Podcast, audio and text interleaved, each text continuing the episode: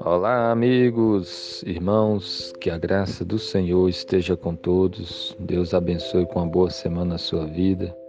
Em João 8,32, a palavra de Deus diz assim: E conhecereis a verdade, e a verdade vos libertará. Amém. Nesse texto, Jesus fala sobre libertação. Ele falava para aquelas pessoas que haviam crido nele que se elas permanecessem nas suas palavras, elas seriam verdadeiramente seus discípulos. E a continuação é: E conhecereis a verdade, a verdade vos libertará. Então, uma pessoa para ser liberta da verdade tem que permanecer na palavra de Jesus, conhecer a verdade e então a verdade liberta.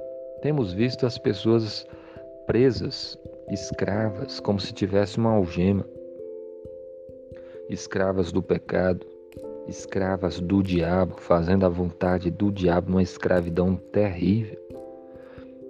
Escravas de vícios, de pecado, de tanta coisa terrível. Como é que uma pessoa pode ser liberta?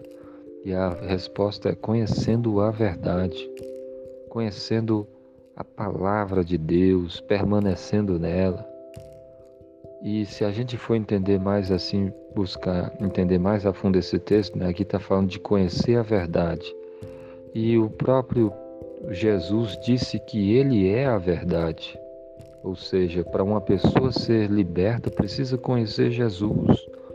Liberta do pecado, das trevas, do diabo, dos vícios, de todo o mal. E ter a vida eterna, conhecer a verdade, conhecer a palavra de Deus conhecer o próprio Senhor Jesus Cristo. Ele pode mudar uma pessoa, pode transformar essa vida, pode fazer com que as trevas, as cadeias, as algemas sejam quebradas. Deus é o Deus libertador. Jesus, ele liberta pessoas. Então creia nele e pregue a verdade, a palavra de Deus para outras pessoas. Quantas e quantas pessoas estão presas em vícios, presas em pecados, presa nas trevas do diabo, fazendo a vontade do diabo na escravidão terrível. E somente Jesus pode libertá-las. E conhecereis a verdade, e a verdade vos libertará.